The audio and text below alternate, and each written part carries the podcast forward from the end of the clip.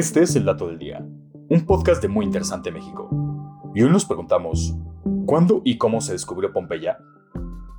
Cerca del año 79 después de Cristo, una erupción del volcán Vesubio acabó con la vida de miles de personas y sepultó las ciudades romanas de Pompeya, Herculano y Estavia, que quedaron sumidas en el olvido durante siglos. No fue hasta el siglo XVIII cuando unos obreros dirigidos por un español encontraron estas ciudades que habían permanecido congeladas en el pasado. Las noticias de los sorprendentes hallazgos se expandieron rápidamente, atrayendo al pie del volcán a investigadores y curiosos deseosos de ver las maravillas que se desenterraban. Antes de eso, las ciudades sepultadas por el Vesubio nunca habían despertado mucho interés. Fue hasta 1734 cuando Carlos de Borbón, el futuro Carlos III de España, fue nombrado rey de Nápoles. En sus tierras italianas, quiso construir un palacio y eligió el municipio de Portici para construirlo, un emplazamiento que está justo al pie del Vesubio. El encargado de llevar a cabo la edificación de esta residencia fue Roque Joaquín del Cubier, un ingeniero militar, y él fue el que propuso excavar la zona para ver si encontraban algunas antigüedades de valor. En 1738 comenzaron los trabajos de excavación, que resultaron más duros de lo esperado tuvieron que realizar todo un entramado de túneles entre ceniza y lava solificada, que superaba los 20 metros de espesor.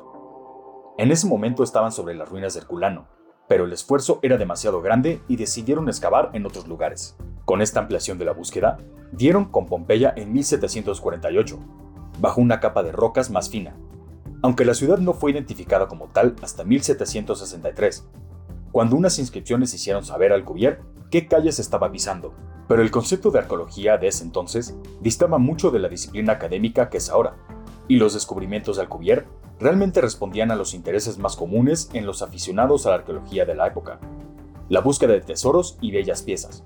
Con esto, se destruyeron varias piezas de alta importancia histórica, pero que no eran consideradas como valiosas. Tras la muerte de Alcubierre, otras personas se hicieron cargo de la excavación, con un enfoque mucho más académico.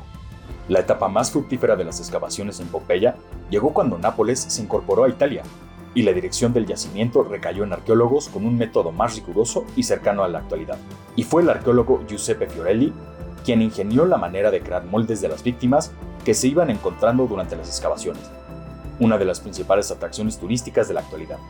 A la fecha, la restauración y conservación del patrimonio descubierto en Pompeya es uno de los grandes retos para los arqueólogos que siguen trabajando en el enclave donde todavía queda parte de la ciudad por descubrir. Y este fue el dato del día. No olvides suscribirte gratis a nuestro podcast y seguir todos nuestros contenidos en muyinteresante.com.mx. Hasta la próxima.